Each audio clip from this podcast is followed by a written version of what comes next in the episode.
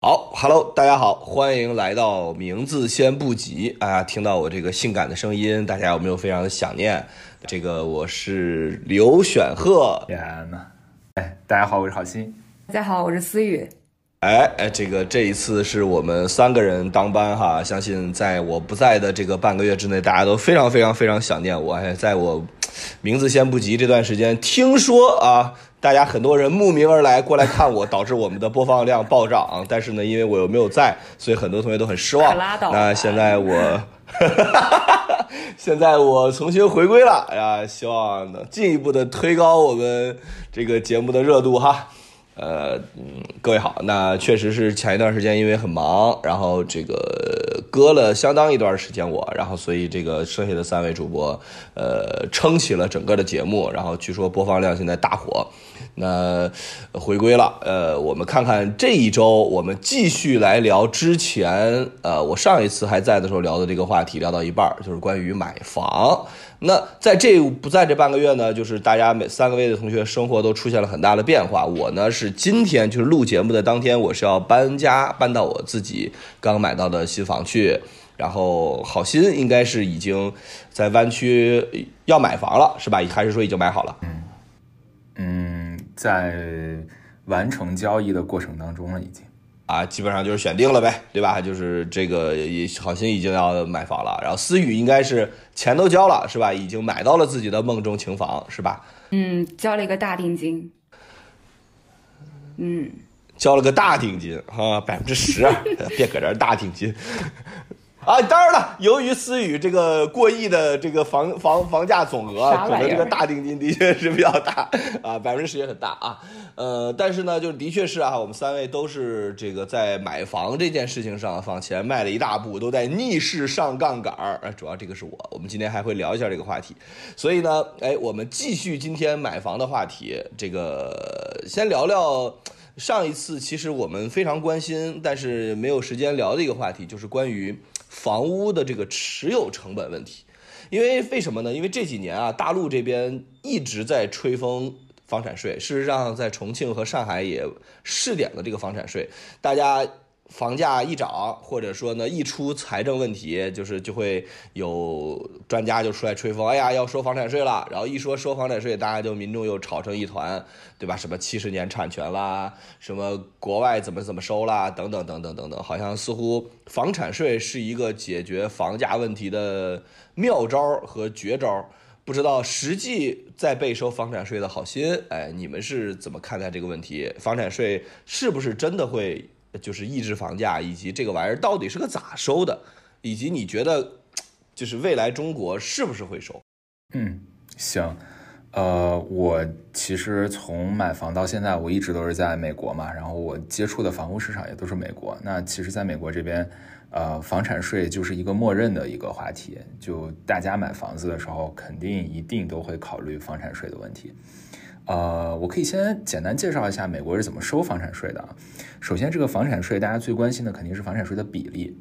那在美国呢，相对房产税收的比较高的州，比如说新泽西州，呃，房产税的比例平均可能能达到二点几，就是二点三左右，房价的百分之二点三，每年啊，每年百分就是房价的百分之二点三。所以，如果你是一个一百万美元的房子，那每年你需要交两三万。美元的税，啊，然后这个是成交价还是呃评估价呀？哎，这个是一个好问题啊，它是评估价，但某种程度上跟成交价也是相关的。呃，一会儿我可以说它这个房屋价值是怎么算的哈，我就先说这个税率吧。然后税率大概是百分之呃，就高的话百分之二点多，但是我生活的加州湾区呢，大部分的这个呃县吧。呃，郡啊，大部分的郡其实都是百分之一点一几的这么一个水平，到一点二的这么一个水平。然后我其实之前也看过一个科普，就是这个美国收的房产税到底是干嘛的？呃，首先，美国的房产税不是美国国家收的，是由美国的当地政府收的。啊，你所在的，比如说，可能落到我们中国就有点像你所在的区，比如说朝阳区收的，或者是海淀区收的这么一个感觉的。但是在美国，它可能算是市，呃，美国的市的这个说法可能会相对比较小一点啊。然后收的这个房产税里面呢，呃，大概百分之六十到七十都是用于当地的公立教育，啊，包括其他的就是除了小学教育、中学教育之外，还有一些其他的课外的。呃，班啊，daycare 啊之类的，就是乱七八糟这种以公办性质为主的教育，然后大概剩下的百分之三十才会陆陆续续用到警察呀、消防啊、市政建设啊、道路建设啊等等，这就是基本上就是房产税的一个呃一个用处。然后这个房产税的税率是怎么得出来的呢？呃，它就是当地的这个市政府。他先算我今年的这个预算规划是多少，比如说我今年预算就是啊一千万，然后我再算一算我们所有房子的当时的这个就是评估价值是多少，然后这个预算除以房屋价值就是他们的房产税的税率，所以你可以认为当地政府就是靠房产税活着的，啊，这是他们基本上可能百分之九十以上的一个收入来源了。那所以讲到这儿的话，你就可以看到就是房产税。嗯，它并在美国，它并不是为了抑制房价而出现的一个东西，它其实就是一个直接税种，然后这个税就是用来服务当地的，所以在房产税在美国就会出现一个情况，就是说，如果你这个地方特别好，那你自然房价就贵，对吧？比如说你是个学区房，你自然房价就贵，那你房价贵的话，你的房产税收到就多，你房产税收到的多，你自然而然就可以把这个市的小学、中学以及市政建设的越好。那它就是一个正向循环，就是好的区就会变得特别特别的好，啊，那负向循环也是一样的。如果你这个区就是，呃，比如说穷人比较多，大家就是治安比较差，那你自然也有更少的钱去维护你的警察队伍、消防队伍，然后最后你这个市也会变得越来越差。所以你其实如果我们看一看美国历史话，这种。情况是发生过的，比如说洛洛杉矶那个时候骚乱啊，像比弗利山庄这种好区，就是警察呀、消防员啊什么，就是各种封路、各种保护，他们其实没有受到一点损损伤，但是反而是那种市中心的那种，就是大家平民聚集的地方，就是受害的特别特别多，所以这个就是可能跟当地的收入是有一个直接的关系的。然后最后就是说到呃思雨刚才说的那个问题，就是你你说我这个房子到底值多少钱？在美国呢，你卖房子之前或者买房子之前，你要办贷款的时候，必须要有一个估价师去给你们家估价，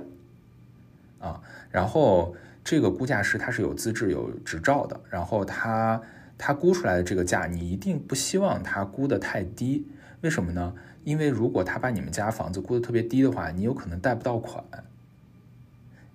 所以你还是希望你们家的这个估值是。是一个合理的估值，但是同样你肯定也不希望它估得太高，对吧？太高的话，它就房产税就收的特别特别多，嗯，所以最终就是在多方博弈的这么一个情况下，基本上这个估价还是一个比较合理的估价，除非你持有这一个房产持有的时间特别长，因为嗯，至少在湾区这个地方，政府规定了，就是说我房产税每年增长的比例不能超过百分之，比如说百分之二。对吧？那我我假设这个房子增值的特别特别的快，比如说我今年一百万，明年两百万，后年三百万，但是我的房产税还是按今年一百万，明年一百零二万，后年可能一百零五万这样子的，就是每年增长一个百分之二的房产税的一个基底。所以这样其实变相也鼓励了你，就是不要老是频繁的买卖房子，因为这样子的话，你哪怕这个市场是整体在涨的，你频繁的买卖房子，你其实。那个房产税的税基也会高很多很多，对，所以我觉得间接上来讲，房产税肯定是会对这种投机啊，然后快速的买卖房产啊，大量的囤积房产啊，肯定是有一个非常呃重要的一个抑制作用的。嗯，但是美国的税法嘛，也不是说没有漏洞，如果你真的是个就是很富的商人啊，或者你其实有各种各样的手段去去。避税，那这个就说起来就很复杂了。所以总而言之，我觉得房产税其实美国这个国家是以抗税为根基的，对吧？但是其实你可以看到，房产税它收的是，呃，收的是挺狠的，可以说啊，而且是基本上你每个人都逃不掉的。所以你才会知道说，哎，像底特律那个时候破产，就是那房子就没有人要了，一块钱都卖不掉。为什么呢？就是因为你持有它，你还是有一个持有成本的。嗯，这一点其实我也是特别好奇，就是为什么我们国家就始终收不了，比如说像房产税啊、像资本利得税啊这样子的直接税。其实你按道理来，像美国这样的一个资本主义国家，它是很随意的，对吧？但是其实这些税收的都是非常非常狠的，但是反而在我们一个社会主义国家不收，我我反而觉得会有点奇怪，对。嗯，感觉这个税的话题的确是可以再聊一次啊。包括其实我对于美国的这个报税制度，我一直也非常好奇，就大家到底是个咋报，然后不报会怎么样，什么人会被查到，那么多人就是被查到，到底是个怎么样的状态？所以这个税这个事儿，我们找一天单独再聊一聊哈。但是呢，的确，我们通过刚刚这个好心的介绍，我们知道，这美国大概这个房屋的持有成本应该算是每年自己房值的百分之一点五左右，就是就是整个平均下来大概是这样子哈，对吧？一点五左右，差不多。那大家就可以算一算了，如果自己手上这套房子在美国的话，大概哎每年是要交一个怎么样的钱？哎，好心，那如果我是租房的话，我还需要交这个钱吗？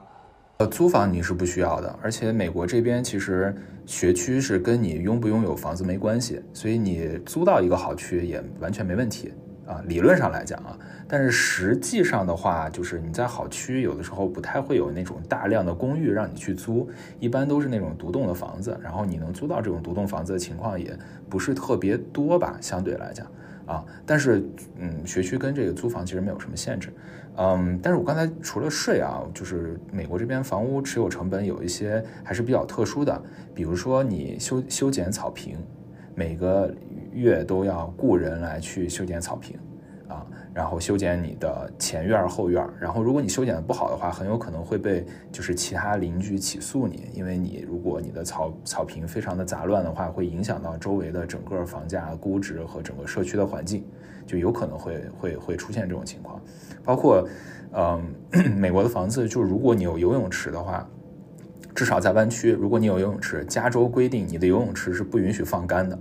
你必须得有水，而且必须要保持水的干净和清洁。所以每每个月你去付这个游泳池消毒啊、捞落叶啊，然后水循环的钱，可能大概就要三百到四百刀。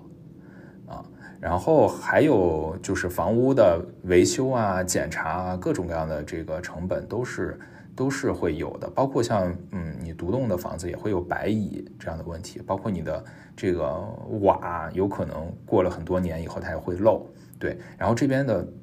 城市其实它的很多规定都是非常细致的，就是你你不能做什么，你就你就必须不能做什么。所以就是有很多法律法规吧，会细致的规定到你拥有这个房屋的各种各样的地方，对，然后去遵守这些法律法规本身也有一些成本。哎，我我有个问题，为什么不能自己剪草坪啊？非得请吗？可以自己剪的，但是你剪草坪可能还可以，对吧？但是像你一些树的修剪啊，甚至比较高的树的修剪啊，那些就没办法，那些真的是必须得请专业的人。然后剪草坪不是里面最花钱的。最花钱的是浇草坪，就是你还要用水去把那个草浇水，对吧？然后还要把里面的野草拔掉，然后还要还要就是养护这个草坪，这个其实是很费钱的，但是你也必须得要要去养护。玄鹤一脸那种看你们矫情的这个表情。你可以铲了弄成砖，但是你到最后卖房的时候，就会因为这件事情卖不起价了。如果你愿意的话。这不是节约了帮下家节约了打理成本吗？这还卖不出价啊！但是那你的院子就很挫啊，就是大家就会，你知道，就是如果要把铺金砖，哈哈哈那你可以，你说你你你说你说啊啊，就是其实总总而言之，就是还是嗯，美国肯定还是富裕了很久嘛，所以大家那个时候就真的是，你想草坪这种东西，绝对是。真的很富裕，大家平均水平都真的很富裕，才会在乎这种事，对吧？所以，你你在这样的一个氛围下，你的你的院子很糟糕，你都是杂草，或者说你都铺成砖，你的房子就卖不出去，然后邻居也会嫌弃你啊，也会找你的麻烦。所以，总而言之就是这样，不是特别合适吧？唉。太不自由了，太不自由了，真的是太不自由。哎，美国就没有没有没有没有塔楼和板楼这种东西吗？呃，我刚才讲的这种都是属于郊区的这种独栋的房子啊。如果你要是在城市里面，就是这种，比如说格子间啊，嗯这个这个。你说谁格子间呢？你重新说。就是就是我们的公寓嘛，然后或者甚至你是联排别墅，可能都没有这些问题。但是，嗯，即使你是公寓啊，你是联排别墅，你可能确实不用自己去修剪你的院子了，你要交比较贵的这一个叫 H O A，也就是物业费啊。然后这个这个 H O A 呢是居民委员会，是由居民选举而成的，然后他们会雇各种各样的人去维护这个小区的，呃。就是正常的这个生态卫生各方面的，然后你需要给他们交钱，然后这一笔钱其实并并不比你维护自己的房子要低，对，所以总而言之，就是你到美国来，你去一些比较不错的呃社区或者是小区，或者是包括公寓楼，你都会发现他们维护的还是挺不错的，呃，就是因为其实是花了很多钱再去维护。嗯，哎，那我当然你说这个。啊，我我我先问完这个问题啊，所以就是我我理解你说这个应该都属于中产阶级社区，那像是比如说相对呃落后的这种贫民区啊什么的，可能就压根就没有维护了，可能因为我们经常在美剧里边看到极其破败的房子啊什么的。啊，你其实不用美剧，你去看，你去玩一个游戏叫 GTA 五，它其实就是以洛杉矶为原型的，然后在那个游戏里面，你就开着那个车，你就到处逛，你你你都不用。看你是哪个区，你光看周围景色，你就知道这个是个好区还是个差区了。如果你一般去个差区，你看那个呃马路牙子可能都是碎的啊，然后道路上面都是垃圾，电线杆横七竖八的。然后你去好区的话，所有东西你甚至可能看不到人家，因为他们都拿非常茂密的森林把自己围起来了，就是自己院子够大嘛，所以种了很多树这种的。你去比弗利山庄就是这样，你在上面走啊，感觉环境很好，然后看不着周围的人，其实是因为他们有人，只不过是你。被挡住了而已。思雨，想问啥？我是想问，就是呃，你刚才讲到的这种公寓型，他们需要交一个物业费。我想知道这个物业费大概在什么水平呀？呃，比如说我是住的一个算是一个联排的这种啊别墅吧，算是啊，然后我们的物业费大概一个月就是四百多刀。那所以，因为你的房其实应该大概算下来可能有两百平，呃，这个跟平米没关系，就是一户一个啊。哦，就他说就直接收一个总数，对吧？就是这个，就是这个社区、这个片区、这个小、这个这个联排别墅的这么多户，然后总归就会有一个非常标准的一个收费标准，它不是根据面积来的，它就是我们这个社区就要每个月交多少。对，就是怎么说呢？这个社区你可以认为它是个小政府。这个政府呢，它是有 board member 的，然后这个 board member 都是小区里面选举出来的人，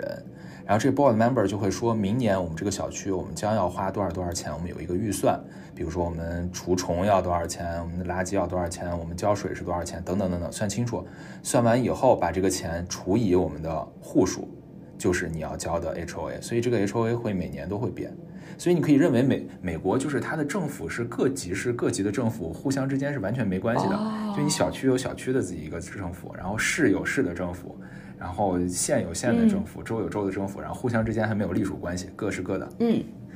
呃，院学生会和校学生会，或者院辩论队和校辩论队这种关系啊。来，思雨介绍介绍香港的情况。现香港现在有房产税吗？没有。呃，香港的房屋持有成本呢，大概是分为这么三块。第一块其实是物业管理费，这个是基本上香港应该是所有地方都会收的，但它收的一个标准，呃，等一下我再介绍。先说完一个框架。那第二个部分呢，和第三个部分呢，是两个非常具有殖民主义色彩的词，分别叫做差享和地租。那我先一个一个来讲。首先，物业管理费，嗯，和好心不太一样的地方是，香港的物业管理费是按照每一尺然后收多少。然后你就用每一尺收那个价格乘以那个呃，就是那个单价乘以你的尺数，能算出你每个月的。然后呢，这个物业管理费根据你小区本身的一个水平和质量，它可能会呃，就是有一个比较大的一个差别。那一般来说呢，楼越老，它的物业管理费相对来说又越低。那如果楼越新，比如说你去买了一个新楼，物业管理费其实就是比较高的。那我举一个例子，比如说，呃，现在我在租的这个房子，它是二十年的楼龄，然后本身小区其实品质也还是 OK 的。那它的物业管理费大概是两块多一尺，呃，那一尺和我们就是内地比较习惯的，就是多少多少一平方米，大概一个就可以说是十尺一平米。但稍微会有一些小数点的区别，就是我说大数上你可以这么算，就是十尺一平米。所以我现在在租的这个房子呢，大概是四百七十尺，所以算两块多，两块多这个一尺的话，每个月那大概可能就是一两千块钱。哎，我插一句啊，四月，呃，美国这边是越新的房子 HOA 越低，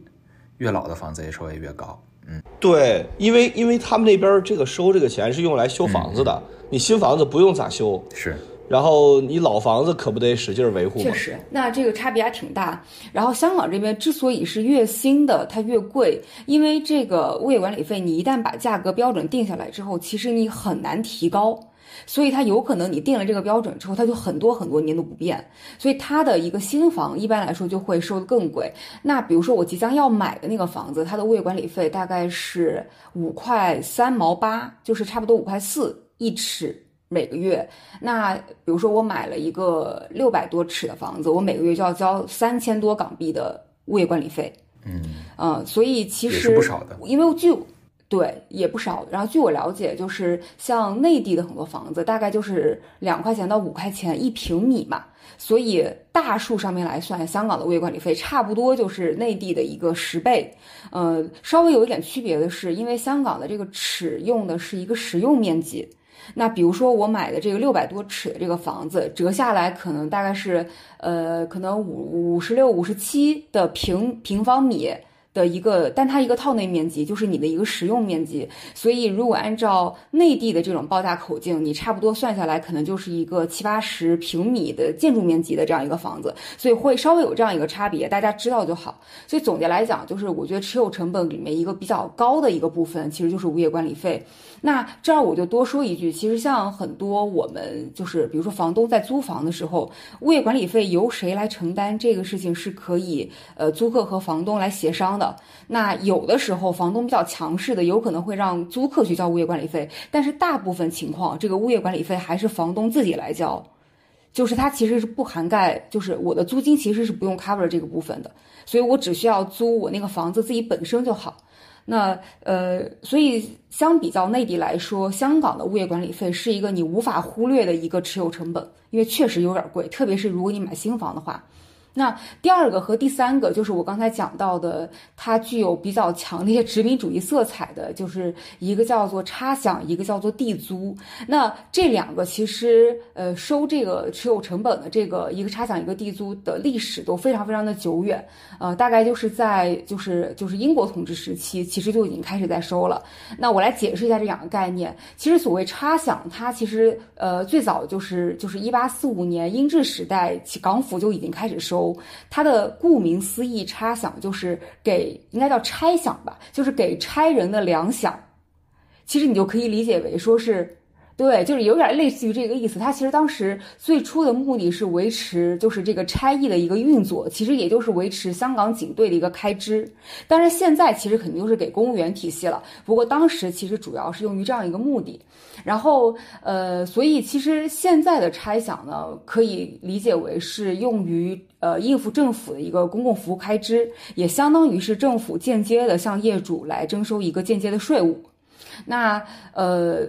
怎么计算呢？拆饷的计算呢，跟那个房产税有非常大的一个不一样。它不是以房屋价值来计算，它是以你这个房屋的租值来计算。比如说哈，假设说你这个房子就是你们家每年租金可以收二十万，那它的一个比例收取比例是按照百分之五的比例来收一个拆饷。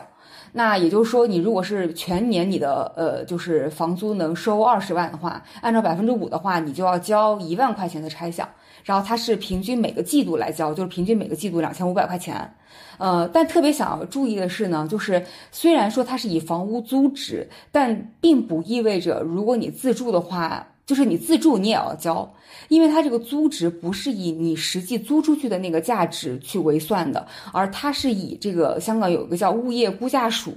它去给你一个房屋去做一个评估的你一个估值，就是比如我给你评估你能收二十万，但有可能你会租出去二十二万、十八万，就是 anyway 随便你租什么数，总之我是按照他评估的那个价格去来收你的这个这个拆饷。呃，它是这样一个逻辑。所以总结来说，就是拆想这个东西是历史悠久，然后是按照你租值的百分之五，而且不管你是自住还是你是租的，其实你都是要交这个钱。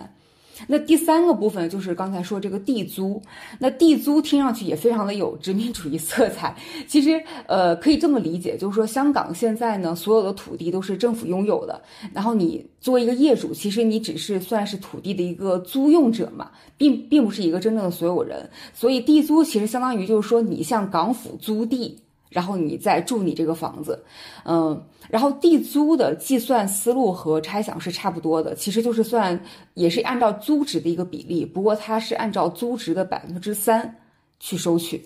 那呃，同样这个租值也是，不管你租还是自住，其实它都是根据房屋的物业估价署给你的一个这个房屋租金的一个评估价去收取。所以呃，主要的持有成本就是，比如说拆享跟地租加起来，相当于就是你租价的百分之八。然后他们也应该也都是每个季度要交。呃，假设说还是刚才那个例子，如果说你每年的租金可以收二十万的话，然后那你呃一一个季度可能就是要交四千块钱的一个。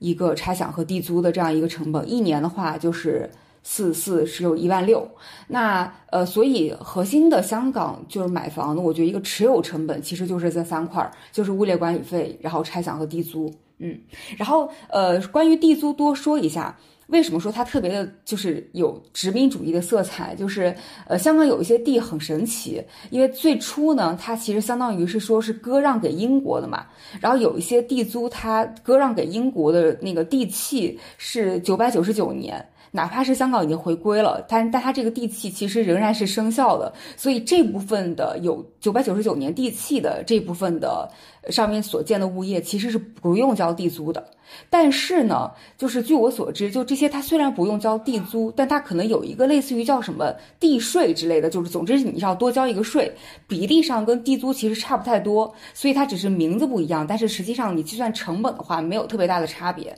嗯，那这个拆享地租其实跟房产税也是异曲同工呀，只不过是它征收方式不太是异曲同工的，对，是的，嗯，计算方式也不一样。但是相比较你那个以房屋价值的百分之一点五来算，就这个拆享和地租相当于相对来说还是低很多的。对，因为它的计算基数是租房的这个价值，所以它就是默认相当于你持有着这个房子，但是你只要租出去，你把这房子租出去，就是你还是。还是 OK 的，你继续持有它也是 OK 的。但是像美国这边，就是你只要持有着，你就一直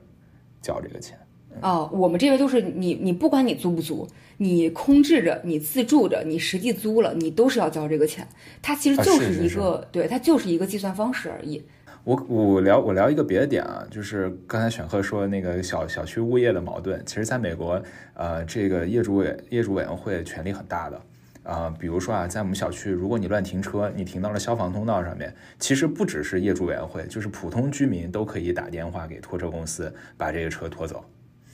啊，就直接拖走啊，根本不用不带通知你的，说你还留个什么电话号码打个电话，没有这种事儿，就只要你停的不合规的话，然后拖车公司来看到你不合规就可以拖走，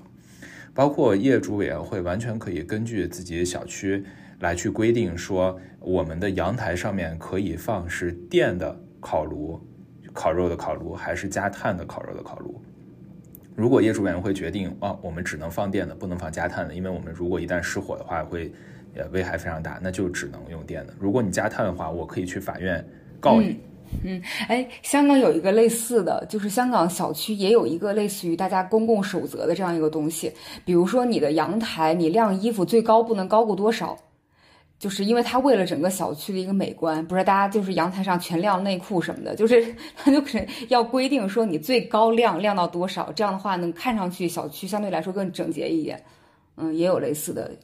是，然后包括像把那些呃自来水公司炒的收自来水费的公司炒掉啊，把这个。呃，专门就是有一些管理公司炒掉啊，这个我们小区已经干过两三次这个事儿了。就是如果你对他服务不满意，你们小区人更偏向于一个价格更低的或者价格更高的，其实都是可以换的。所以它有点像这个居民自治的一个一个联合体吧，它本身也有自己的一些规矩，然后可能也有一些就是市里面的人来去帮助你去去维护这样的一个规矩。就总体来讲，我觉得还是比较不错的。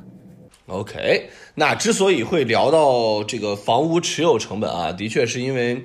哎，买房这个事儿呢，还是多多少少会花一些金钱的哈，就是确实比较贵。所以呢，哎，另外一个问题就是，那既然聊到了持有成本，那也聊聊这个持有收益，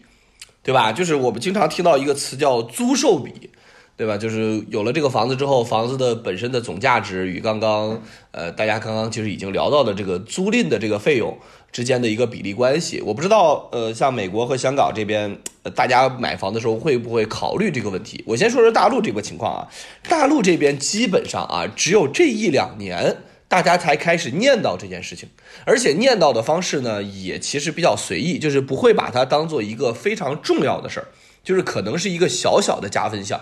但是基本上没有太多人会考虑到买房过程中的租售比，原因呢也非常简单，就是租售比太难看了。呃，比如说吧，以我们现在我刚刚说到这套房子为例啊，哈，我正在卖的这套房子，欢迎大家来买啊，小区环境非常好，然后房子本身装修也非常好啊。这个 以我现在正在卖的这套九十平的房子为例，它大概现在的嗯市场估值大概在七百万到七百三十万吧，大概在这个区间之内。那这个这么一个房子，我一个月租金大概是多少呢？可能是租出去的话是六千到。呃，六千五之间，大概会是这样的一个一个租金的情况。换句话说呢，就是如果我想凭借租房来去回收成本的话，那基本上就不太用想了，对，就就非常非常难。所以其实租售比就比较低。所以大家基本上在大陆这边买房子，租售比不太会是一个会去主要看的东西，更多的都是当做呃自住啊，或者说如果所谓的投资属性，更多都是指望房子本身。升值，而不是指望说，哎，他通过租金能够去，呃，把我原来的这个买房的钱能够挣回来，这个不太可能。我不知道湾区和香港那边的情况怎么样。我们先聊聊香港吧，香港可能跟大陆会接近一些。呃，关于租售比这个问题，其实我之前在深圳买房也好，还是在香港买房也好，我都考虑过这个问题。呃，我觉得在在内地，其实对，就像选和刚才说的。主要是因为靠房屋的增值，所以那个时候基本上就是买到都是赚到嘛，就没有人去考虑这个房屋租出去怎么样。那这两年因为地产市场不景气，开始重新回回过来考虑这个问题。而在香港，租售比一直都是大家买房的时候会非常重点考虑的一个问题。呃，其实你要说香港的租售比，其实可能二到三之间吧，平均来讲，我觉得这是一个比较正常的一个数。呃，那在二到三。就是你，就是你每个月的租金乘以十二，再除以你的买房的成本，啊，差不多就是平，就是百分之二到百分之三。我我目测应该是这个样子，这样一个水平。但这个我觉得它差别可能会是可能会有波动的，因为首先香港的租房市场也好，买房市场也好，它都是一个极其市场化的这样一个市场。它和内地这种要什么稳控房价这种不一样。香港的房地产市场就是像近两年它直接跌百分之二十，或者是跌。就是就是可能跌跌的特别厉害的时候，百分之三四十都是有过这样的历史的。所以，如果你买恰好买在了一个低点，而你又去用就是租金的一个，比如说租房的一个就是。最热火的时间去算一个租金的高点，这样的话你的租售比就会一下上来。所以它其实看你什么时候买的房，也看你这个什么时候租的房。所以租金其实，在前两年疫情期间是有一个明显的下滑。那疫情结束以后，就是随着两边的通关，租金现在开始有往回走了。所以相对来说，租售比它会在一个区间里面去波动。但是，呃，我自己目测和我自己观察到的平均租售比可能就是。呃，百分之二点五，百分之三，可能高的有三点多这样的这样的一个水平，我觉得是比较正常的一个水平吧。嗯，不过我想说的是，因为在香港，呃，我以我现在住的房子为例，我其实算过，它大概的租售比可能是零点二五，就是百分之二点五的这样一个水平。可是要考虑到的是，我刚才有提到的，因为物业管理费是由业主来交的，呃，拆享和地租也是由业主来交的。而这个部分其实跟内地不一样，就是内地现在，反正至少我内地的那套房子租出去，就是任何房屋的所发生的这发生的这种什么水电燃气和物业费，都是我的呃，就是租客来帮我交，但是在香港这部分，由于它是业主交的，所以其实你要实际上算你自己的租售比的话，要把这个部分扣除。呃，我自己算过一笔账，就是以我现在在租的那个房子为例，嗯，它如果售价的话，大概是在一千两百万港币的这样一个水平。那呃，算下来的话，就是按照现在的价格算，租售比大概就是零点二四，呃，百分之二点四。的这样一个水平，但是考虑减去了拆享地租物业费，实际的租售比就是房屋就是房主你真正能够拿到的那个收益，差不多就是百分之二，啊，所以我想说就是百分之二。所以我想问一下，你说的这个百分之二，就是说，呃，租金收益率吧？如果我就一直我一直把这个房子租出去，我五十年之后能够我的租金能够和我房价相等？对，可以这么说。也就是说，我现在全款买一个房子，五十年之后，我可以免费 own 这个房子。对，就是你，你用现在的租金和你全款买，以及你考虑你过程当中你的一些持有成本，我没有考虑维护成本、翻新什么的，我都没有算进去。我只是说按照现在价格去算你的持有成本。核算你的租金，核算你的全款买房这个价格，那这样算确实就是大概五十年。嗯，但这个数我还是想说，就是根据不停的不同的小区和你不同入场的时点，确实它价格可能差别特别大。比如说，还是以我在租的这个房子为例，它现在的售价大概是一千两百万，但它去年低点的时候有在一千万以下的。就是大概可能九百多万就能买到的，就是在去年最低点的时候。所以如果说是你你用去年最低点的那个房价入手，再去算现在的租金，它可能一下租售比就涨了特别高。所以呃，我就我就说是做一个参考吧。你就说涨到最高能到多高吧？能到四五？我觉得你往可能应该应该到极限，但这个事儿我确实不知道极限到多少。我没有去做过这个调研，我只是说就是平均吧，平均那个大概就是二点五到三点多这样一个水平。嗯，啊，我先跟大家说一说美国的情况啊。如果如果你不在湾区啊，不在纽约这种房子特别贵的地方，比如说你在德州奥斯汀啊、休斯顿，或者你在就是其他的一些呃还不错的州，北卡。嗯，有一些地方的租售比可以是六年的租金就可以买这栋房哈，这也太夸张了吧？嗯嗯，六年的租金就可以买这栋房子，然后这是就是特别好的啊，一般可能平均大概是十年的租金就可以买这栋房子。嗯，然后湾区其实我我所在湾区啊，其实已经是租售比在美国非常非常非常差的地方了。呃，其他地方都比这个地方租售比较更好，因为湾区房价确实涨得很快，然后它主要是跟这个科技企业带动有关系，然后大家都也相对呃收入比较高，所以买房子的人特别多，租房子的人相对比较少。而且我之前也跟大家讲过，租房子很多是那种租房的专业的团队做的那种公寓嘛，所以那种条件会更好一点。但是即使是这样，我看了一下，如果是我现在住的房子的话，那我如果租出去，它的租金是能够 cover。我的 mortgage，也就是说我付的呃贷款，再加上 HOA，就是刚才说的物业费，再加上我贷款中的利息，然后我还能结余那么大概一点点钱，可能几百块钱。嗯，这是在租售比最差的地方买房子，大概就已经是这样子了。所以我其实之前也有看过国内的房子的租售比，包括呃，我也看过香港的租售比。嗯，就是在我看来都太差了，以至于差到完全我就无法想象买了房子租出去，然后等着收租金这件事情，就是差到我已经不能看了。就是你在美国，其实其他地方去投资的话，也远远比这个要好。嗯，这就是美国的一个租售比吧。啊，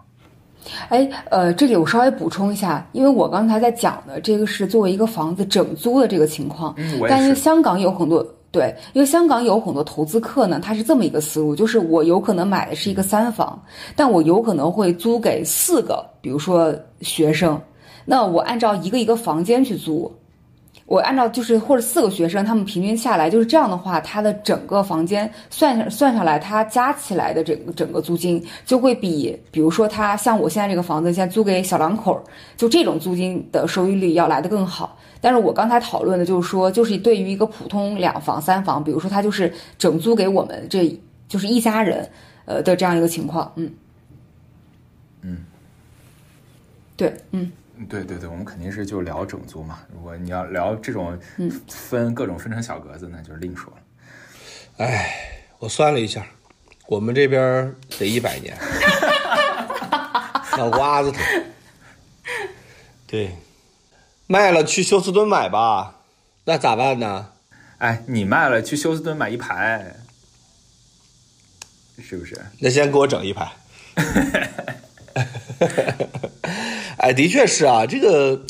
呃，我觉得是思路上很不一样。嗯，我觉得就是大家传说中的那种什么买了房之后天天在家躺着收房租，一定不是在现在买，然后在现在开始收房租，那真是亏到姥姥家去了。你得收一百年，那这些人真的是亏到姥姥家，一定是早些年，无论是拆迁也好，还是当年人家独具慧眼，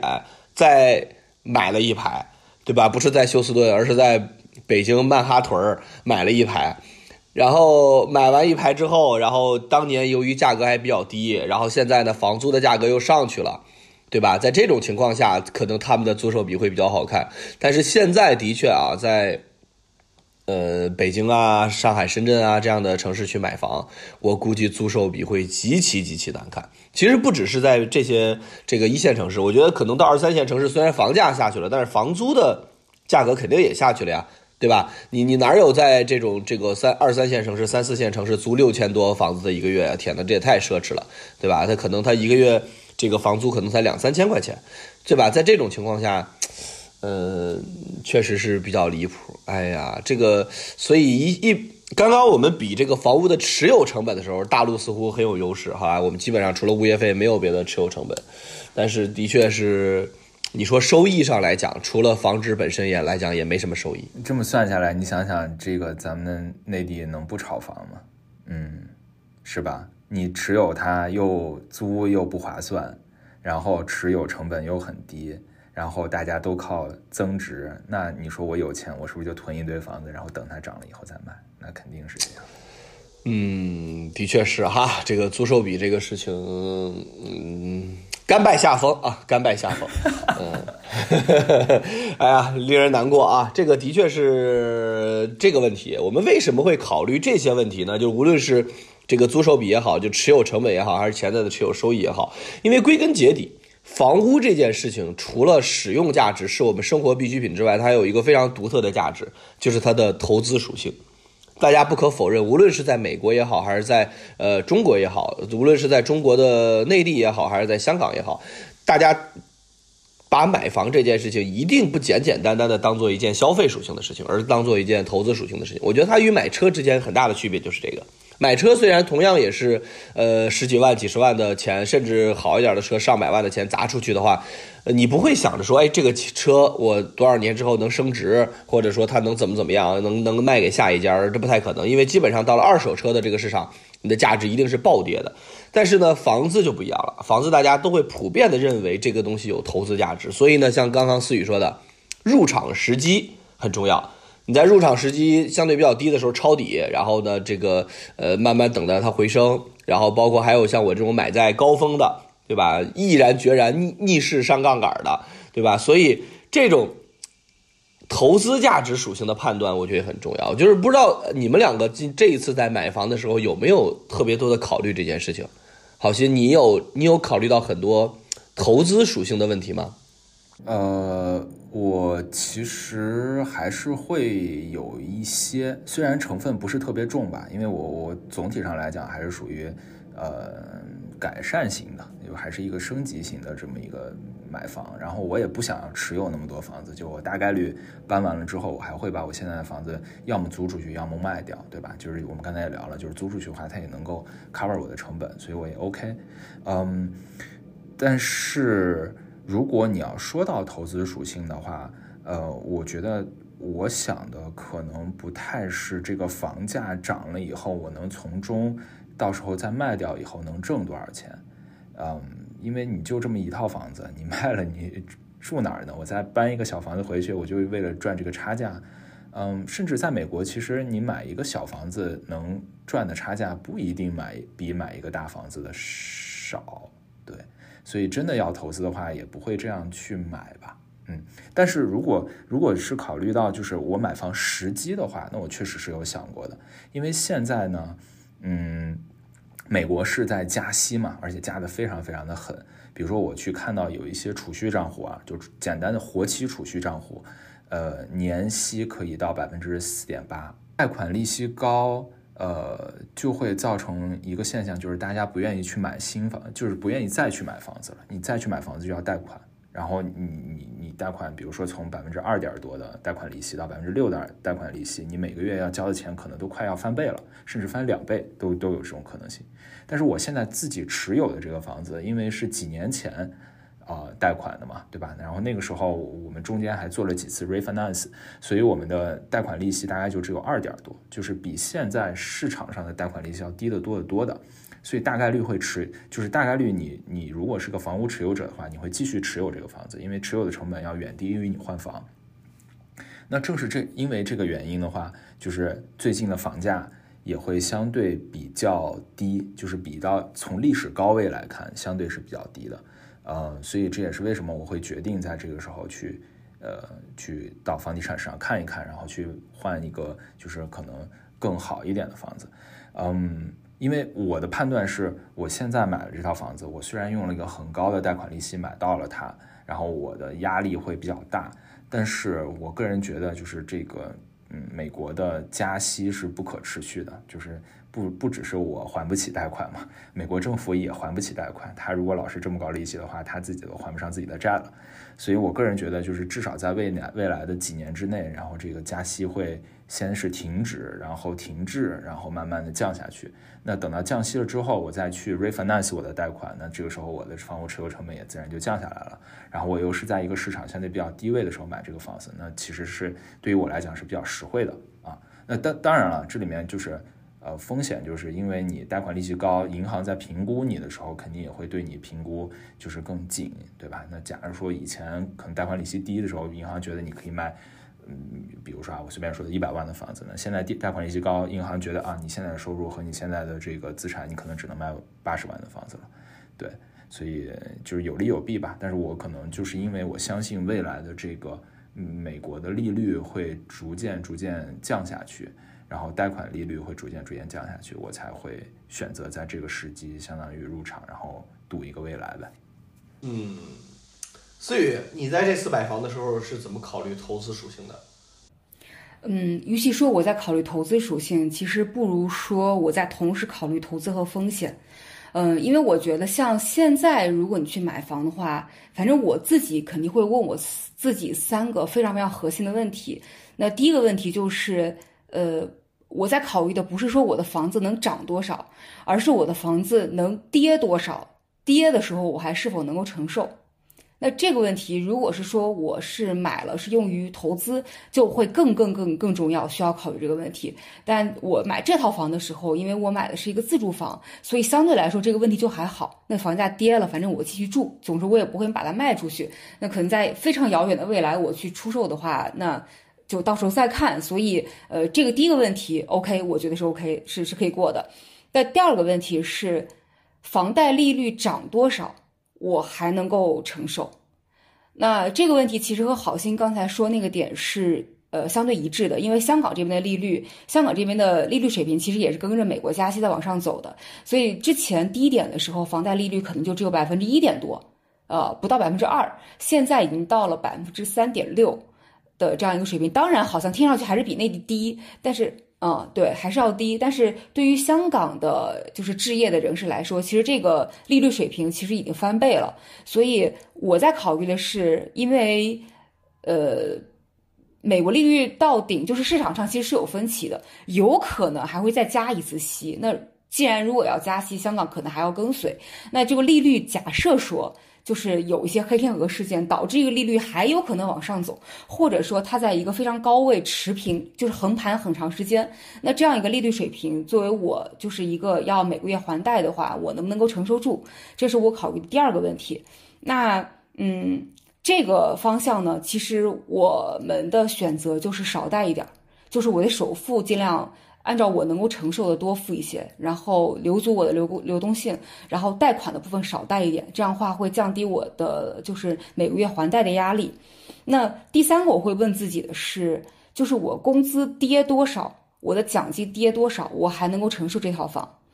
嗯，这个问题其实我觉得放在现在去问自己，要比放在过去很多年问要来的更有意义的多。因为现在就是像咱们这个年纪，其实已经处于了，就是大家在公司里面至少是一个相对还比较重要的一个重要打工人的这样一个地位。其实公司很需要你，你同时也非常非常需要这个公司。而问题是现在的经济环境也好，市场环境也好，包括整个金融行业现在在降薪啊、裁员，整个呃行业的环境其实都不是很好。虽然我所在的是一个中资，而且我并看不太到自己会被裁的这样一个风险，但是我会把这个考虑，就是把这个把这个事情囊括到我考虑的范围内。那是比如说我我这个今年我如果奖金一分钱没有，假设说完完成业绩没有完成，奖金一分钱没有，或者公司今天就不行了，那这样的话。呃，就是我的工资降多少，我还能够承受这套房子。所以，呃，相比说这套房子目前的一个投资价值，我会更看重风险的部分。就是这三个问题是我在买房之前一定先会问自己的。那我这次之所以买，是因为评估了这三个问题之后，我觉得，呃，就是还是有安全边际，就是我还是能够承受一定的风险。就是如果经济环境更差一点，我的工作更差一点，或者是利率更高一点，我都 OK。所以这个时候我才会入手。那从整个市场上面来讲呢，其实我自己个人感觉，在房价相对低谷的时候，就是呃买房，其实是从从一个长期投资角度来说，是一个挺好的一个选择。我是不会在市场高点去买房的。对，选赫说的就是你，我跟你的想法完全相反，我是不会在市场高点买房的。那呃，之所以现在入手，并且我认为有一个安全边际，是因为香港的房地产市场已经跌了百分之二十多了。那我自己买的这套新房，其实它比起它自己一期的开盘，也已经跌了超过百分之二十。那呃，我说实话，虽然我现在买了，但是我不觉得香港的房地产市场已经跌到位了。我觉得可能还会再跌一跌，但是至少我觉得它的安全边际是在的，就是我也不期待我自己能够买在最低点，这是一个原因。第二个原因是因为这次我买的是一个新房，然后大家大家可能会有那种感觉，就是有一套房子，就你看完了之后，哇，好顺眼啊，这就是我想要的，就是呃，它。就是理性上面来说，它是我能够综合了包括距离、交通，呃，它的区位、周边的环境、小区的物业质量等一切因素，它没有硬伤，而且综合起来就是没有哪个地方我不能接受，并且是我能够承受的单价的上限。所以我觉得这就是为什么当时我就觉得就是这样的新房，我如果错过了，我可能就不再有，也是为什么我觉得。虽然香港的房地产市场，我觉得还没有跌到位，但是我还是在这套房子里面，我还是愿意进去的一个原因。嗯，那其实如果你更综合来说，就是房子的一个投资成本，呃，或者是一个一个投资价值，其实无非你买房嘛，就是首先你要有一个买入成本，然后你会有一个交易成本，然后你会有一个维护成本，有一个持有成本，这都是。至少在香港买房，你会囊括到你考虑范围内的这样一些因素。那呃，对你来说，就是要比较大的期待，就是希望未来这个房屋在二级市场上你去做销售的时候，它仍然能有一个非常好的一个卖出的价值。这个是这个是就是最理想的这样一个情况。所以对我来讲，就是我买入的价格越低。我在市场越低谷的时候，只要我的现金流可以打得住，只要就是我还有那个风险承受能力，我就觉得是入场相对更好的一个时间。那呃，当然，如果为了去要未来的一个更好的二手房的一个销售价格。那在买房上，你肯定会多少更去考虑这样的原因。除了上一期我们讨论的什么呃什么户型、楼层这那的这样一些比较基础的因素，我这要觉得一个比较呃核心的一个因素，其实是看那个片区的房屋供应以及呃你这个户型在那边是不是一个稀缺户型，这个我觉得很重要。嗯，所以当时我选择的时候，就是我在一片开放式厨房当中选择了封闭式厨房，就是我觉得这个小区相对来说，就是呃，那一片小区其实都是以开放式五厨房为主，但是我仍然认为，对于传统中国人的一个饮食习惯来说，封闭式厨房是一个更重要的，所以我买了一个封闭式，这也是我希望它未来能够在二手市场上表现更好的一个考虑因素。嗯，所以总结来讲，其实就是这样吧。那这一次其实买房对我来讲，呃，也是比较纠结的一个大的点，就是我其实除了买房之外，我还有一个别的选择，就是把我的首付拿去买货币基金。因为在香港，现在拿拿手就是买货币基金，已经是一个有超过百分之四的收益。如果是你拿美元的话，有超过百分之五的收益的这样一个。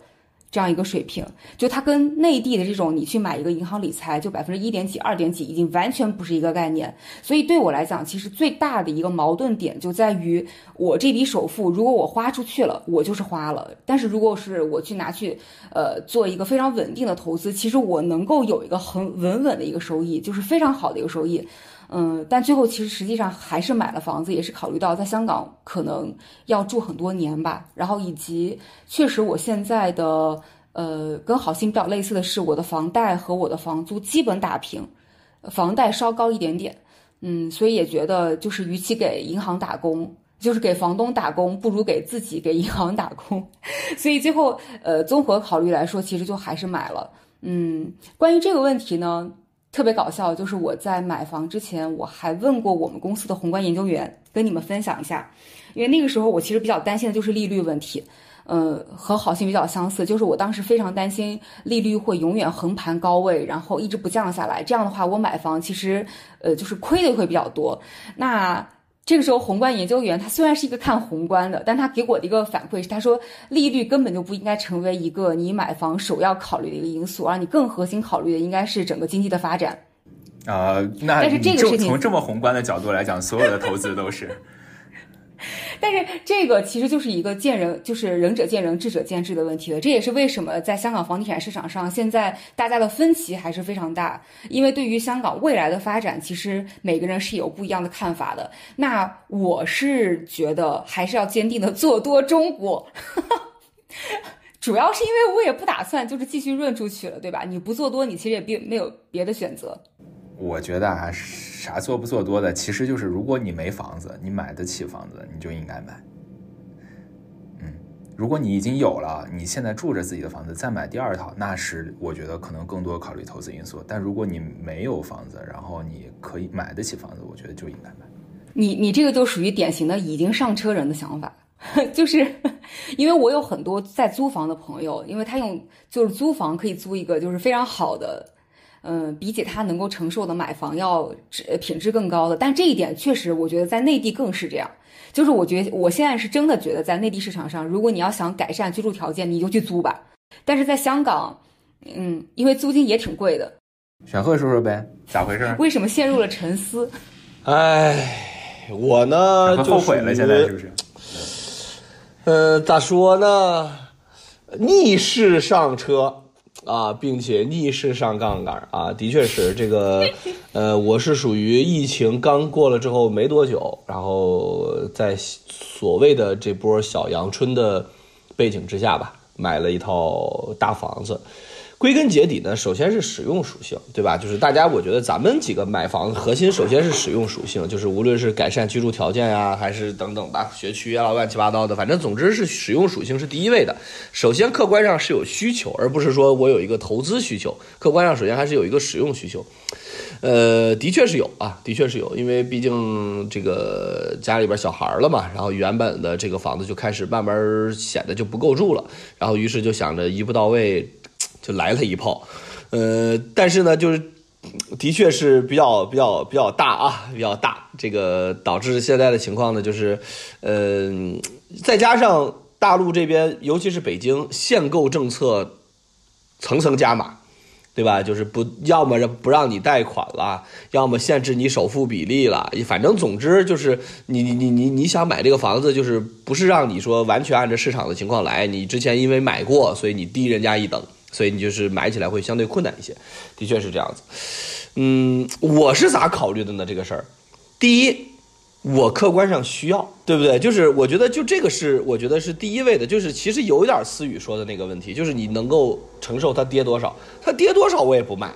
对吧？它涨多少我可能也不卖。所以呢，换句话说，你在考虑这件事情的时候呢，它的投资属性的这个产品属性本身就它就没有那么高，它更多的还是一个使用属性的事情。所以你更多的把它当做一件大宗消费品在买，而不太是当做一个投资来去买。这是一个我觉得一个前提基础。我觉得这样的情况下，你心态可能会相对就是能够应付更大的波动，因为你明白自己核心是住着的。对吧？就是这是一方面，就好像你不会说你一坐一屁股一坐到这个车里边，这车变成二手车了，它价值变成原来四分之一，你哇的一声就哭出来了，这不至于，对吧？因为你归根结底还是把它当做一件使用属性的事情做。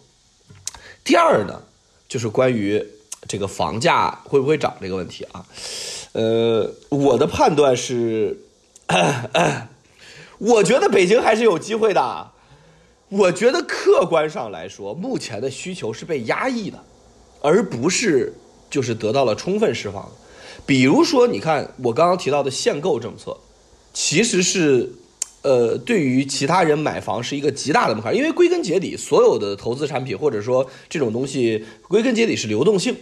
你想卖的时候，有没有人买？这件事情决定了你的就是你你的价格，就是归根结底就是大家的呃是交易价值决定了你的所所谓实际的这个产品的价值。换句话说，当我想卖这套房子的时候，有没有人买？他愿意多少钱买？那事实上决定了我这个价格的呃决定了我这个房子的价格。现在的情况呢是，很多人想买北京的房子，但是买不了，包括受限于北京户口。我们之前上一期聊过，对吧？大家有一些硬的门槛，北京户口、首付比例，然后呢就购房资质，总之就是购房资质，很多人买不了。但是呢，我又觉得在大陆的这个情况，确实是你无论怎么说，资源集中度就是很高，就是在北上广深这样的城市里边，资源集中度很高。全国最好的医院确实都是在北京，你能够目之所，你随便去任何一家，呃，协和呀。这样的这个安贞呐，这样的医院去看到处都是全国各地跑过来看病的人，对吧？然后包括大学就更不用说了，对吧？所以我会确实会觉得，你从资源集中度的角度来说，的确是，呃，依然是不断的，就是虹吸周边、虹吸全国，向北京、上海、广东这样的地方去集中。所以我的感觉是，一旦你说允许全中国所有的人都能在北京买房。那我觉得其实这个需求是可以被释放出来的。当然了，所以我们就在等这个政策，对吧？赌一波政策，政策还没有来，每个月都说快了。你们这些搞研究的，每个月都跟我说快了。小作文都传了多少次了？按照你们小作文来说，我跟你说，那北京的房子现在早就起飞了。但是呢，不是现在大家就说这个经典的矛盾就是，金融圈已经屡次。突破科技边界，但科研圈还没有跟上的之间的矛盾，对吧？就大家，金金融圈早就把这些政策呀、什么乱七八糟的这些风向啊传得满天飞了，但的确是，呃，目前还是没有等到。所以现在的尴尬确实是，呃，整个市场的流动性很差。这个是目前北京，我我估计深圳也是这样哈。北京也好，深圳也好，上海也好，这个大城市，包括整个大陆的房地产市场。都处于这个阶段，大家不是捂盘惜售，而是没有人去出手买，这个跟过去很不一样了，就从一个卖方市场变成了一个买方市场了，所以出现了各种妖魔鬼怪的事情，比如说所谓一天房子呃降一百多万，什么就是给四个中介拉群，然后 PUA 你们说你们啊这四家中介听好了，谁先卖出去啊我给他包个五万块钱红包，出现开始这种事情，包括之前。呃，都是买家，我们上一期聊过哈，都是买家来付买房的中介费。现在逐渐，据说在市场上已经出现了二者五五开，甚至卖方来去出中介费，本质上就是变相降价，对吧？就是开始出现了这样的问题，的确是，的确是目前处于一个鬼故事阶段吧。呃，我自己也会比较比较焦心，每天听到这种鬼故事，烦死了。能不能啊？能不能大家买房的人团结起来，不要降价了？嗯，但的确是不太可能啊！你眼睁睁的看着自己小区的这个标价在与日俱减，然后自己的这个因为不愿意降价的那个房子显得傲然独立，大家纷纷好奇这个房是有啥嘞？咋咋这么贵呢？对吧？纷纷大家过来，可能看房的原因是我倒要看一看这个小区一直没降价的房子长啥样，对吧？然后这就是我们确实是目前的一个现状。我觉得判断投资价值就是这样的。我其实还是比较，呃，比较比较谨慎、长远乐观这件事情，谨慎、长远乐观。但是听另一个让我相对比较难受的事情，的确是中国这几年的人口的下降的情况。我确实也会觉得，哎呀，那怎么办呢？谁来下一代谁来接盘呢？再加上，呃，说实话，这一代年轻人的消费观念，有的时候让我也觉得烂泥扶不上墙啊，都不买房吗？啊？住哪儿啊？不想这个问题吗？啊，同学们，对吧？不怕随时被房东赶走吗？哎，别这样。我们听众里有非常多年轻的朋友，大家有自己的生活方式，别听选哥乱说。年轻朋友们，我跟你们说，年轻的听众朋友们，手上有一套房是很不一样的一件事情，对吧？是 不？我最后再说一个，不是我最后再说一个，收起你的爹味儿，收起你的爹味儿啊。我觉得房子是一个除了刚刚说到的这个本身的持有价值，它的增就是它本身带来的增值之外，我还要给各位年轻人科普它的另一个，就是所谓的金融价值，就是它是一个非常在大陆这个体系里边依然是一个非常有效的固定资产，它会是你未来进一步上杠杆的很重要的一个锚定价值。你如果徒手什么都没有。你去银行，走进银行说我要贷三百万、五百万，人家不带搭理你的，对吧？你凭什么觉得自己能还得起呢？对吧？在这种情况下，如果你拥有一套北京的房产，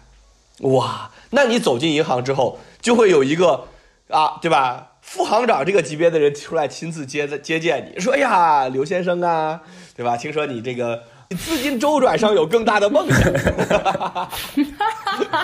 对吧？其实。”对吧？这种情况下，那你这种情就会很好的能够撬动更大的杠杆。换句话说，其实现在我们马上下一个要聊到的话题就是如何去从银行之中办到贷款。可能很多听众之前都知道过，比如说所谓的这个经营贷换房贷的这种操作。这一年在二零二三年的时候，这个操作已经这个稀疏平常了。但是如果呃，比如说思雨吧，就是还有记忆的话，我是二二年的年初就开始弄这个事儿了，对吧？然后并且当时也实际操作了这个情况，然后我应该是中国最早一批用经营贷换房贷的这个这个这个用。那这样的所有的操作的基础的原因，就是首先你必须要有一套自己的房产，所以这个。对吧？然后让你能够嗯一下子变成一个有产阶级，进而有可能在呃无论是金融杠杆的使用啊，或者包跟银行的来去谈这个问题的时候啊，说白了就是你有房子，你就能够贷到抵押贷；而如果你没有房子，你只能贷到信用贷，就是你只能凭借自己的信用来贷款。但是说实话，大多数年轻人在咱们这个年龄的时候，三十多岁的时候，你的个人的信用还不是特别的呃值得一看。对吧？就是所以在这种状态下而言，有房子是一个很重要的事情。那我的操作呢，基本上就是，呃，把房子抵出去，然后呢，能够比如说，假如说原值呃一千万的房子，那我们基本上目前大陆这边的惯例是能够抵百分之六十到七十，对吧？然后你就能够贷出来六十到六百到七百万的这个资金。那目前大陆这边的贷款的成本会是多少呢？基本上可能。低比较低的情况下啊，就最近比较低的情况下，能够做到百分之三点二左右。当然了，还会有一些，比如说二点八呀、二点五啊这种的极限操作，那种就非常复杂了，可能需要你，比如说你的企业是高新企业呀，刚好符合一些什么，比如说或者农业企业符合一些惠农政策呀，这个不不谈。但大多数的目前的成本大概是百分之三点二、三点五左右。几位同学，你们也可以分享分享，你们都是怎么从银行里边薅出来钱的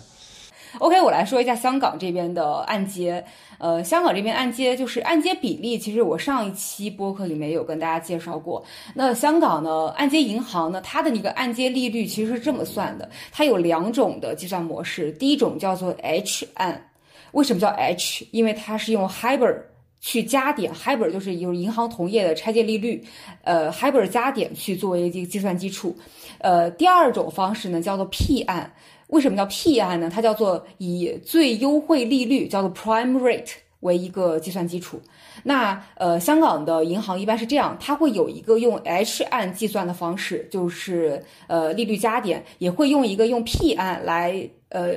计算的方式就是用这个最优惠利率减去某一个固定值，然后这两个数算出来之后取孰低来作为你的一个按揭利率。啊，那比如说现在就是 Hybrid，假设说是就是三点四二，然后它就会用三点四二加上一个固定的利率、呃固定的点位，比如说是一点三或者是一点三三、一点三五这样一个水平，算出来一个一个数。然后 P 案的话呢，现在银行的这个最优惠利率就是 Prime Rate，大概就是五点七五啦，可能到六啊这样的一个水平，它就会用这个 rate 再去减去，比如说二点二五或者二点五，呃，每家银行会不一样啊，这。两种数，最后算出来一个比较低的，来作为你的一个实际按揭利率。那在香港呢，你如果去做按揭的话，你是可以去各家银行去比价的。那每一家银行这两个数，就它的 P 案和 H 案的那个数，其实都会有略略微的差别，但是其实差别也不会很大。那还有一个核心的，大家会考虑到的一个点是什么呢？在香港这边做按揭，银行是会有返现的。就是有一些金额的回赠，那它有可能高的时候，就是大概能到。占你贷款额的差不多百分之二点六、百分之二点五五、百分之二点六这样一个水平，那所以我们就会去选贷款银行的时候，就会综合考虑它的按揭利率是不是够划算，和它的一个给我的一个现金回赠是不是够好。那香港还有一个特别神奇的，就是说，比如说我这次是买了先先买了新房，那我比如说我现在假设说我现在渣打银行去选择了它的一个贷款，那我过两年以后呢，哎，我又重新比了一下这些银行的。按揭利率又重新比了一下他们的一个现金回赠，如果我发现，哎，比如说汇丰银行它的一个利率的水平更好，或者它的现金回赠水平更高，我还可以办转按揭。就是我可以重新在汇丰银行再去对我的房子做估价，再去做一次按揭，然后去还掉我在渣打银行所借的那个那个贷款，叫转按揭。那一般大家做转按揭叫 refinance。哦，对，是一样的逻辑。对，那其实转按揭的需求无非是两个，第一个就是说你能够谈到了一个更好的利率，第二个就是说你呃呃谈到了一个更好的利率，或者是你有一个更好的现金回赠的比例。那第二个呢，就是说还有人可能会通过这种方式套现。比如说我在渣打，我的评估价是一千万，那我能贷百分之五十，就贷五百万。那我到汇丰。第二年我的房子升，呃，两年以后我的房子升值了，比如说升到了一千五百万，那我还是按照百分之五十贷，我就能贷七百五十万，这样我就中间套出了二百五十万，可以作为我自己的一些流动资金，呃，特别是在它的利率又比较低的情况下，其实这个是一个挺好的一个呃套现的方式。所以在香港这边儿，呃，就正常的你的按揭差不多就是有这样一种方式，稍微有点特殊的就是，比如说你买一手楼的时候呢。对于有一些就是大家的可能首付就是按揭没有凑够呀，或者是钱还有点缺口的话呢，房地产房地产开发商也会给你提供一点点额外的按揭，但这个就可能相对来说利率会更高一些，这个我就不详细说了，每家的报价也会不一样。那当然我也有听说过，对吧？比如说选赫有一个朋友好像就是在香港买房，他的首付就是借了砍手贷。那就是这种非正常借贷，我们这期就不谈了。这个就是有多大本领，就是大家可以借多少钱。就我只是说，在香港一般的按揭是这样来算的。嗯嗯，在美国办贷款其实听起来跟香港还是比较比较像的啊，就是相当于比较市场化的这个贷款利率嘛。然后我就说一点不一样的吧，就是美国这边办贷款的时候，你那个贷款利率是呃有其中有一个因素，就是说你这个利率要锁多久。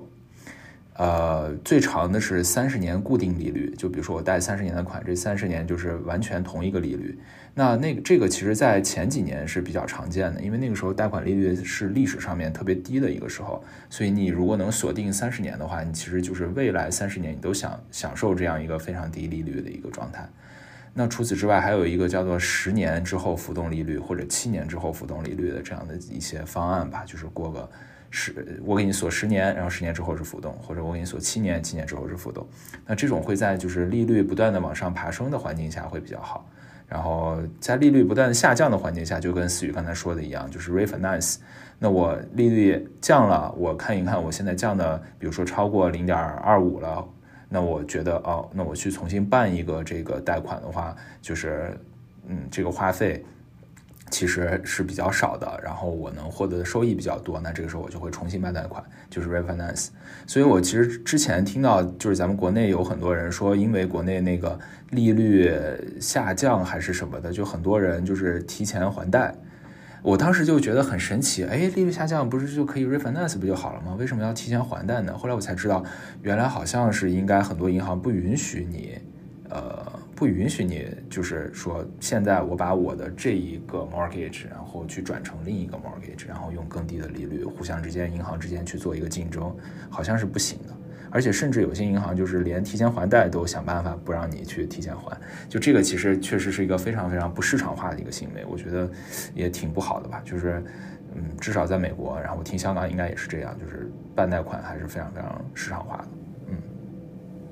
内地它是用 LPR 加点。的这种方式，就是所以，如果 LPR 在降的话呢，你的利率其实房贷利率也呃也会降。那我分享一下，我在我在呃在内地，其实我是赶快把我的房贷还了。其实原因就在于，因为你能够投资的收益其实是越来越低的。那你的房贷，特别是如果你当时买的时候还是基准加点的这样一个利率水平，当时我贷的时候可能只有四有四点多，那你现在在。内地其实你已经买不到四点多的理财了。那如果你手上是有现金的话，你一定是会想办法把提前把它还掉的。这可能也是为什么，呃，就是去今年和去年就是有大批量的居民在做提前还贷。一种是我这种情况，第二种就是像选赫那种情况，就他还了以后，他再重新去借经营贷，呃，重新去做抵押贷，不好意思，去做抵押贷，然后你能够借到一个其实利率更低的这样一些贷，就是变相的 refinance，其实就这样的话。对，变相 refinance，所以这也倒逼了很多银行，现在它在主动降低它的房贷利率。嗯，但是我觉得房贷，对，呃，以及其实啊，跟这个央行的行长刚刚这个发表讲话了是吧？哦，对对对，刚才说了，就是我们正录的时候，他刚刚电话接入进来了，他说就是我们最新的政策是于就是开始逐渐鼓励呃银行去重做这个东西了，因为我觉得就是被市场倒逼的。因为大家发现，就是如果你不主动来做的话，大家就八仙过海，各显神通。